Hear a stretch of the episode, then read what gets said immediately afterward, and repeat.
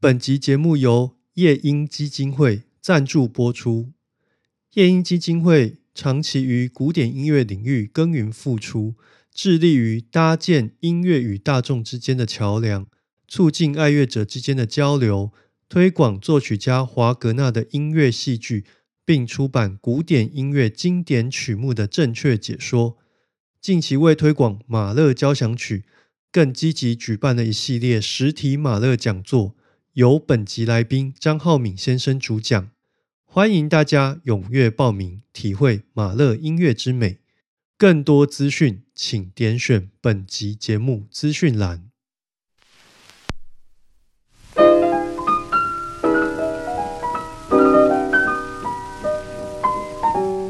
我是罗先，欢迎收听 M 脱壳 Music and Talk。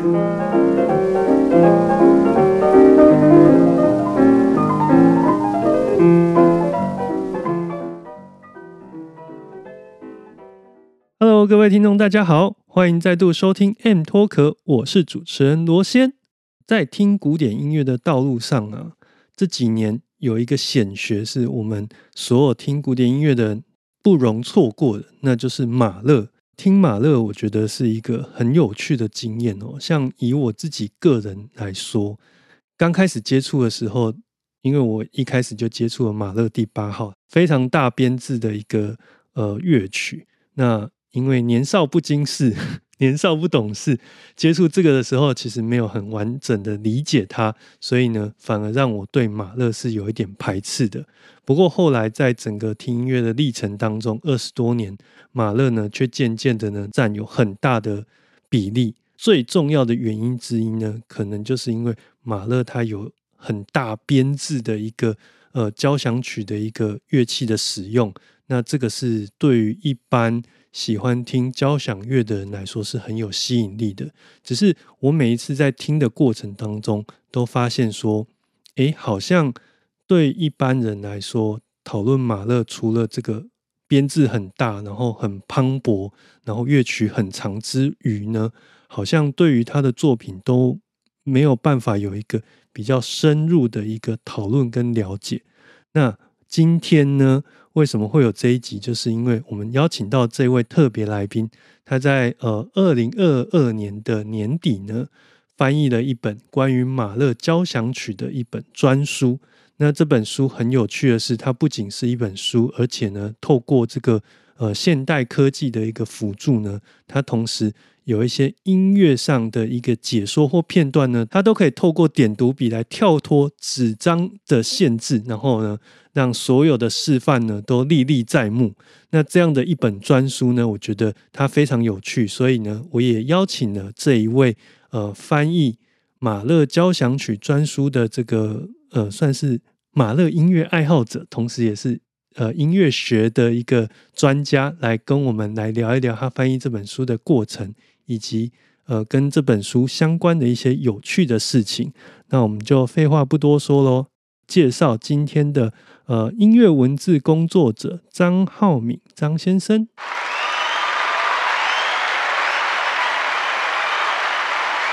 各位好，罗先好，我是张浩敏。今天很很荣幸，就是我们节目可以邀请到这个浩敏来我们节目哦，来跟我们聊聊。呃，他花了三年的时间来翻译的这一本马勒交响曲。那在此之前，我比较好奇的是，因为你的专业是音乐学的部分，对不对？是是。哎，当初怎么会想要念这个科系啊？这个是有故事可以说，有故事可以说。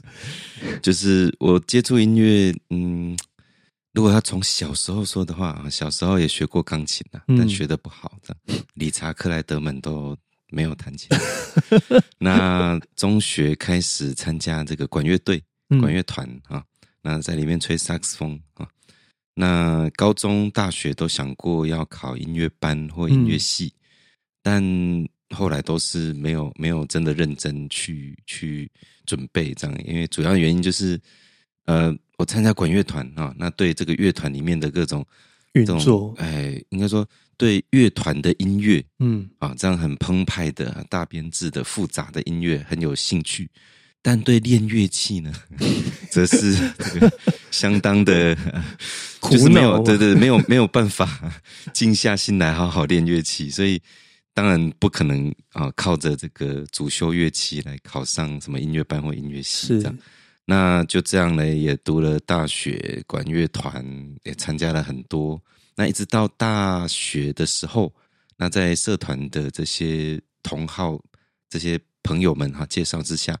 开始比较认真听所谓的古典音乐。嗯，那一开始其实是先听那个什么柴可夫斯基，嗯啊，才才六、才五、才四这样，就是一些比较热门的大曲目。对，然后就是都是管乐比较。精彩的东西了，因为什么吹管乐团嘛？因为对我们来说，这个是比较熟悉的。对对对对，没错。这个路径其实跟我也差不多哎。是是是，就是说，因为这些东西都是对我们很熟悉，可是好像除了很熟悉之外，对于自己吹的乐器没有很深入的了解，所以会透过这样的方式，想要诶有更进一步的了解。对，因为就是像我在管乐团里面，其实也也当过这个。呃，管乐团的指挥，嗯啊，那那所以也读过不少管乐团的这个管乐曲的总谱了。对，那对管乐器当然有一定的了解啊。那但是开始认真听古典音乐之后，就发现哇，管乐曲有点小儿科。对，因为目的不同嘛。嗯，对啊，那你就发现哇，怎么柴可夫斯基可以把这个铜管啊，把这些东西写的这么精彩，嗯啊，这么有趣这样。然后呢？这时候呢，啊，介绍我听古典音乐的这几位前辈，对对对，他们就说啊，柴可夫斯基你就觉得厉害啊，啊，就有人就丢了这个马勒第五号给我，哇，这个一听不得了，就这个又再厉害一百倍，对。所以你的马勒的入门是从第五号开始，是是是，哇，这是一个很好的开始哎。对呀，因为就是介绍给我的人嘛，那我我想很多人都会介绍从第五号开始，其实主要就是因为。很澎湃的这样的铜管啊什么的，然后又有那个超级有名的第四乐章，对，然后等等，哦，对，大家大家都是这样开始的。那当然，介绍给我的人，因为他是吹小号的，所以他会介绍给我第五号，这个也不意外，对，因为第五号就是从小号的独奏开始的，对哈。那第五号就听了欲罢不能啊，一片 CD 这样听了又听，听了又听啊，从白天听到晚上，晚上听到天亮这样。哎，你还记得当时这个演奏的版本是？伯恩斯坦，伯恩斯坦，对哦，就是那个 DG 很有名的，对对对，跟维也纳爱乐的现场，就是就是。听第五号慢慢听熟了，对，一开始听其实也觉得它很大很长，然后所以就是那些澎湃的地方，铜管出来的地方，听得很开心。啊！但是弦乐开始啊，一些抒情的段落了，然后就开始昏昏昏昏欲睡吗？啊，那就是这样把它撑完哈。然后有时候也会，反正 CD 嘛，你爱听哪一段就听哪一段，就跳来跳去这样哈。有些乐章就听比较多，有些乐章就跳过等等哈。一开始也都是这样，然后呢，就又我我要听下一篇，要听下一篇就听这朋友多介绍嘛哈。然后就也开始听第七号啦哈。然后第二号啦，等等，就是一首一首就慢慢越接触越多了，这样，然后就就变成，就从那时候开始慢慢就爱上马勒了，可以这样说啊。哦，所以基本上你跟他之间是算是一见钟情，可以这样说，可以这样说。然后呢，那个时候其实要找到总谱很难，现在很方便，现在你只要 Google IMSLP 什么总谱都有。对，但读大学的那个时候。我我在台中嘛，中心大学。那在台中其实没有什么真的乐谱店，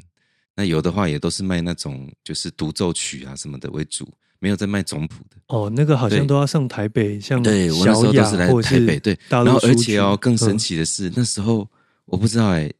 那时候其实马勒在欧美已经是显学了，可是在台湾还没有，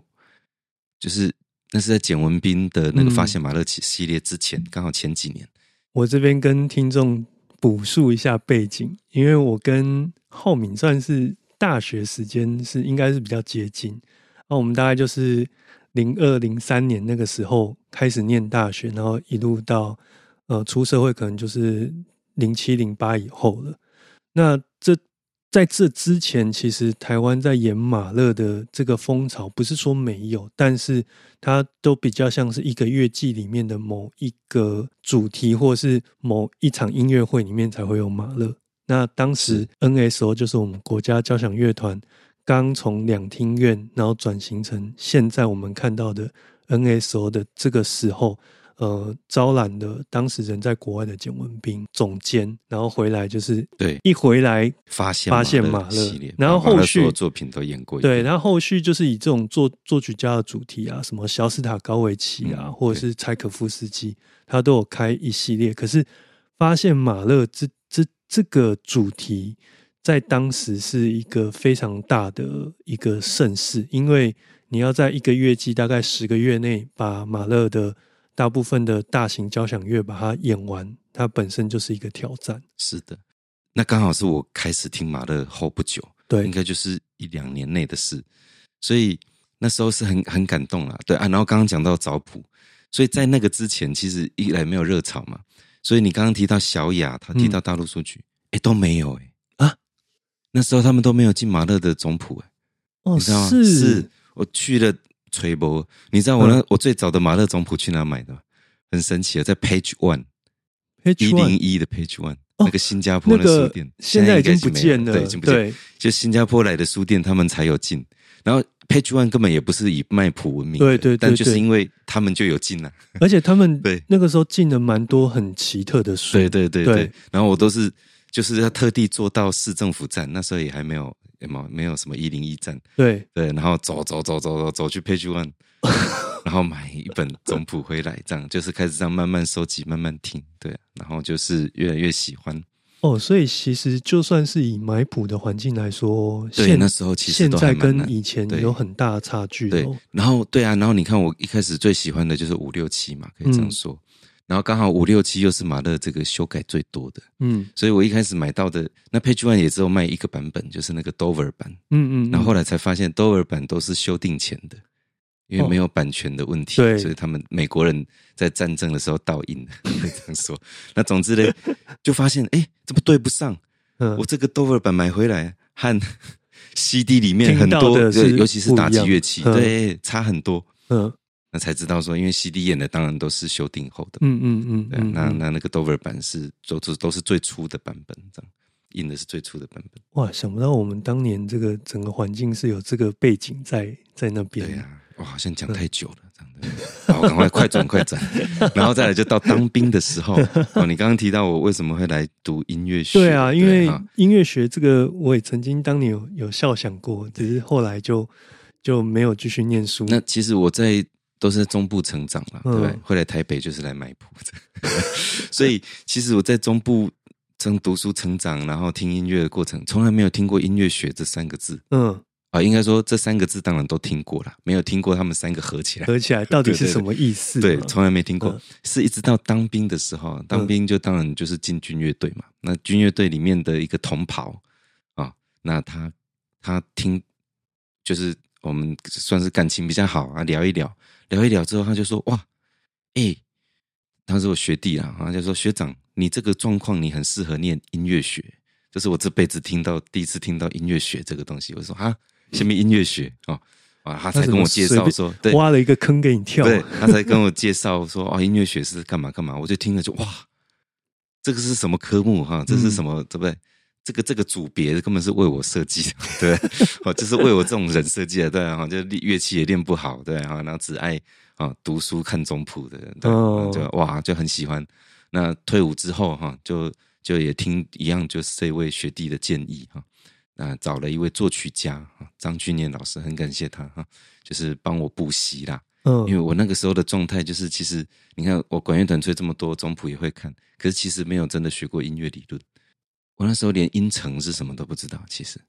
哦，你说音跟音之间高度什么二度、五度嗯。这些东西啊，当然都听过这些词啦，但这些它的理论哎理论是什么的，完全没有实。际要如何运，用然后。和声学都更嗯不用说了，对。那所以就是在短短几个月哈，在那个张老师严格的调教之下塞，我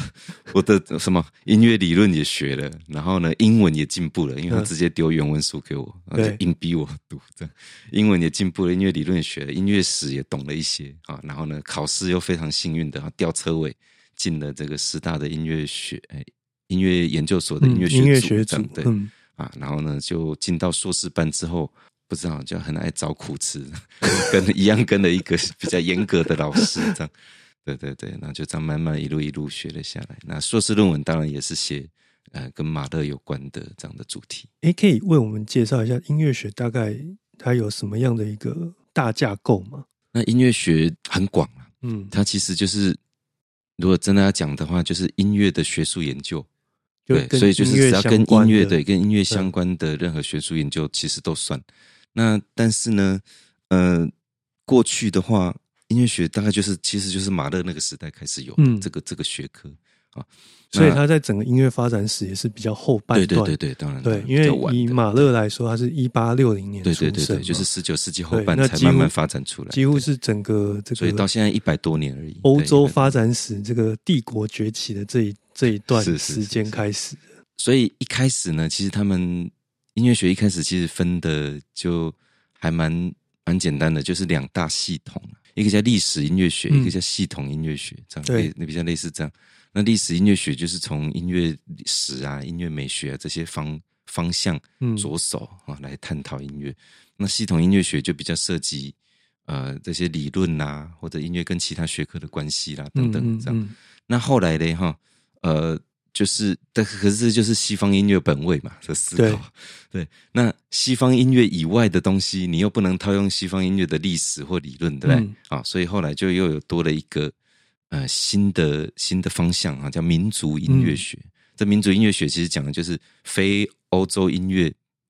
的这样的根基的音乐，就对了。所以它范畴就会更广对嘛。，那民族音乐学其实是后来才加进来，嗯可是呢，现在可以说是显学了。嗯就是音乐学的研究，民族音乐学是一个非常非常重要的，甚至它有一点被分出去了。像在师大里面，我读的是音乐学系嗯的研究所对里面的音乐学组，所以音乐学系研究所很多演奏演唱组、音乐教育组、指挥组，对，什么是各式各样的组，音乐学组只是其中一组。可是呢，在师大的音乐学院里面，还有一个独立的民族音乐学研究所。民族音乐学研究所。对，它是独立于嗯。音乐系外面的，就它的位阶跟音乐系是一样，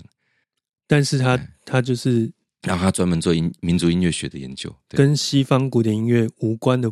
对对对对部分就是它的范畴。对对对对，那其实说小不小，但是说大其实很大。很大很大，嗯。对啊，像像他们就会有各式各样的啊，不管是像客家音乐啦，哈，嗯啊，什么什么南管北管啦，原住民的音乐啦，等等各嗯式各样。那这只是类别啦，然后下面就有各式各样不同的方法，对对对嗯。呃，因为你研究非西方音乐，就要有不同的方法，嗯，。对。那当然，那个就不是我擅长的了。不过这样说起来，就是说，因为你接触了音乐学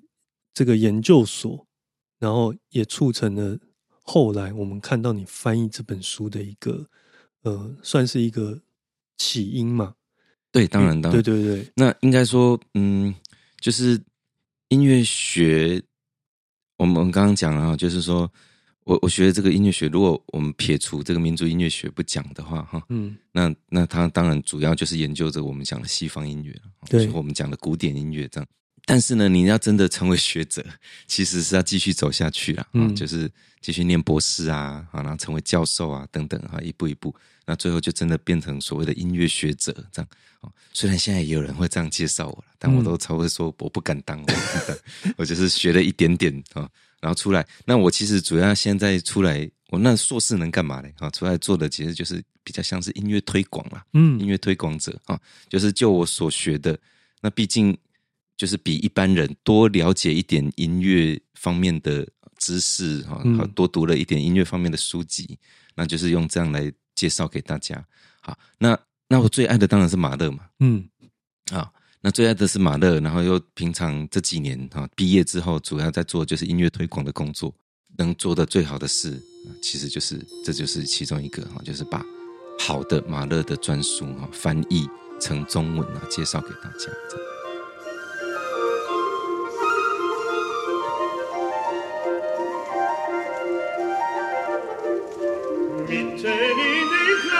Teiche steht ein Papillon aus grünem und aus weißem Porzellan. Wie der Rücken eines Tigers wölbt die Brücke sich aus Jahren zu dem Pavillon hinüber. 我是音乐文字工作者张浩明，你现在收听的是 M 脱壳 Music and Talk。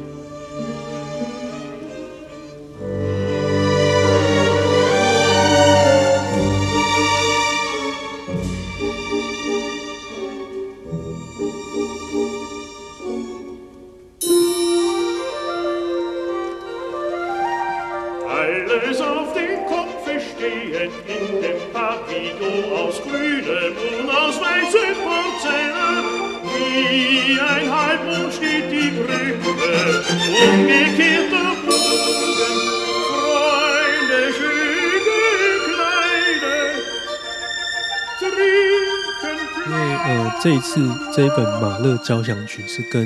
我们的这个夜莺基金会这样的一个呃组织来做合作嘛。夜莺其实这几年来在国内的这个乐坛里面算是蛮活跃的，就是我们会看到说很多音乐会导聆都是由夜莺这边来做一个主导跟一个呃主办这样子。是那可以为我们来介绍一下这个组织吗？因为我相信对一般听众来说，它是有点陌生。可是夜莺却是在我们这个这几年的国内的音乐会的一个推广上面，很多的着力点在里面。夜莺基金会是这个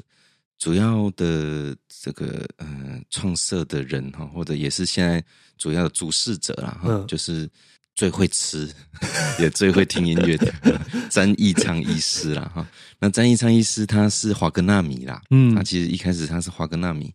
那他已经呃在做华格纳音乐的推广啊，已经一二至少二十年，至少二十多年了二十多嗯年。他用各式各样的方式哈，想要来推广华格纳的音乐哈，那当然相当辛苦了哈。那就是在前几年呢哈，就刚好就是我我硕士毕业之后的那几年哈，那我也在想想办法，想说要做什么样类型的工作哈，能够来推广音乐。那刚好就认识了哈，就我忘记一开始是应该是好像是从台湾马勒爱乐协会这边嗯迁过去嗯。的哈，就认识了呃詹医詹义昌医师师，嘿嗯。好，那接着呢，他就开始我就开始和他有合作啊，那办讲座啦哈，然后做导聆啦等等哦，没有一开始只是办讲座，然后呢，后来他就他就累积了一定的这样的哈讲师群等等哈，那他就开始筹办这个所谓的夜莺基金会。嗯。那这个基金会他他办的这个目的，其实就是推广，呃，也不是，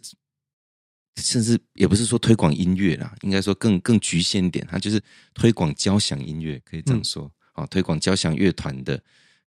这样的歌歌剧啦，或者交响乐啦，哈，这样的比较大型的大编制的、比较复杂、比较长的，就是又又臭又长的音乐，就对。就是说，对 一般人来说只能看热闹，但是他这样的没办法作品，对，走的就主要去。对，主嗯要是针对这样的。那所以张彦昌医师他成立了基金会之后嘞，那就也积极和国内的这些职业乐团合作啊，和这个国台交啦，哈，和 NSO 这个国家交响乐团啊等等合作，那就推出这样的呃更更扎实的音乐会前导聆。就过去其实以前音乐会都没有导聆的啦，也是这几年开始的。那开始之后就开始有些乐团开始办，那反正发现很很有效果，嗯啊，大家开始模仿啊。但是呢，导聆都是什么？一般都是七点半的音乐会，那就七点到七点二十做二十分钟的导聆啊，大概讲解一下今天晚上的曲目有什么什么重点这样。然后有什么故事或者是音乐里面有什么有趣的地方？是，嗯然后詹一昌医师的这个夜莺基金会啊成立了之后，他就开始慢慢推出这种加强版的导聆，六点半开始啊，一直到七点二十，五十分钟的导聆。那好像上大学的一堂课对。对对对对，五十分钟的导聆可以讲的东西当然就多很多，嗯就是可以把一个比较复杂的作品啊的一些它的关键呐、哈、然后它中间的乐章之间的交错、动机、主题什么的，都可以比较详细的来让现场的观众有感受了，有嗯感受。对，所以我相信应该是有很多观众或听众，就是因为哦，我看到夜莺基金会这个承办这个导聆的部分，然后反而更踊跃进场去买票，没错，没错，对不对？对，刚开始办的时候，其实是有会会有点担心说，哇，这么早有人来嘛？对，那办了几次之后，其实反响都很好。那像现在我只要有接到夜莺基金会的这个 case 啊，嗯要我去做夜莺导灵啊，这是他们有一个专有名字，就叫夜莺导灵啊，就从六点半到七点二十的啊，就是大大家都会提早，就是这些。呃退休的大哥大姐，要不就是会提早，稍微有一点不用上班的才有办法了，对吧？哦，当然，如果是礼拜六的话，对，一般人也都可以啊、嗯就是他们都会提早来，就是会提早一个多小时来来抢座位，就是要来专程要来听这个道理，相当感人呐、对所以就是代表说，你过去一直累积下来，它是有一个名声嘛，是所以才会让大家就是说都很期待说，哇，这个音乐会开始之前，我要曾经听过，我也要复习一下，说大概有哪些重点在这里嘛。嗯，对，那这就是燕基金会主这几年哈主要的一个成果之一啦。嗯那另外就是他们也出版书籍，对，这个就是我们今天的重对点啊。对对。那像我这一本这个马勒交响曲，其实已经是燕基金会出版的第四本书了，嗯嗯，第四本书。过去好像都是比较针对华格纳，没错没错，。因为张英昌医师嗯是华格纳迷嘛，我自己前三本都是华格纳的，等于是剧本书了。对嗯包含了很大部头的这个尼贝龙指环，没错没错。先是我想想顺序的话，应该是先是帕帕西西法尔，然后是尼贝龙呃指指环环全部对。这样，然后第三本呢哈是两部作品把它合成一本书，应该是这个什么？唐怀唐怀瑟跟和崔斯坦崔预手的，嗯。没错。除了详细的剧本的原文和中文对照之外，哈，那他们上面都会有呃详细列出哦，就华格纳很重要的这个所谓的主导动机啊，对，哎，主导动机的解释、运用等等。对那我们一开始有提到，就是说我们这一本马勒交响曲上面有很多的这个呃点读笔，点下去可以听得到。其实这个最早就是在华格纳这些书上面，因为大家都知道说华格纳的作品里面最厉害的就是他可能一部作品有上百个。或者是两三百个，就是主导动机。那每个动机其实它都有呃影射，或者是说直指说这个是什么意涵。那透过这样的方式，就有办法就是把这个，你就把它想象成是一部很大型的机械，然后拆解成很多的小部分的零件，让大家去了解说每一个零件它的功用在整个机器里面是如何运作的。没错，没错，对，那这样的一个工作呢，呃，来到了呃去年底，也就是二零二二年底来发行的这个《马勒交响曲》这本书，它就有产生了一样的功效。对，相似啦，嗯，对，但又有点不太一样，又有点不太一样。那嗯其实应该说，就是呃，会翻译这本书哈，一开始呢哈，也是要感谢这个夜莺基金会哈的这个张义昌医师了哈。这本书其实是呃，我从写论文的时候啊，就就已经经常翻阅这本专书哈，嗯。就是它是还有德文版，然后有英译本这样。是马勒交响曲一个很好用的参考书籍啊那但是呢，呃，真的会想要翻译它，因为这是毕竟是个大工程，对大工程哈、那其实就是因为张一昌医师哈在打了电话给我嗯。哦，说这个浩明啊，哇，我们来翻译哈这个弗洛罗斯的马勒交响曲好不好？哦，啊，交给你来翻译好，然后怎样怎样怎样啊。那哇，我那时候接完电话，我说我考虑一下，那个那几个小时真的是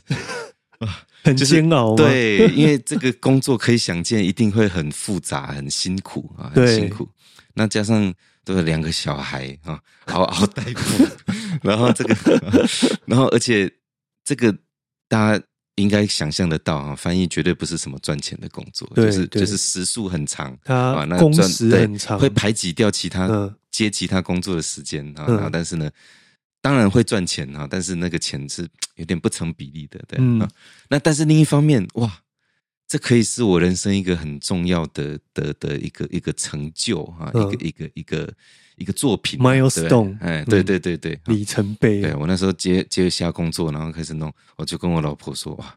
我人生最高峰就在这里。”你还有很长的一段 时间可以可以继续的这个设立很多里程碑。可是，所以各位听众，你听到这里啊，一定会很好奇这本书，因为呃，你看像浩敏这样讲了这么长，关于就是他翻译这本书的这个呃整个心路历程。然后你看，在整个背景之下，包含这中间还经历了这个所谓的疫情的期间，大家都不能出门。可是呢，他花了大概三年的时间把它翻译完成。那就很好奇，说这本书的呃作者，因为他本身是一位希腊的学者，叫做 Floros。那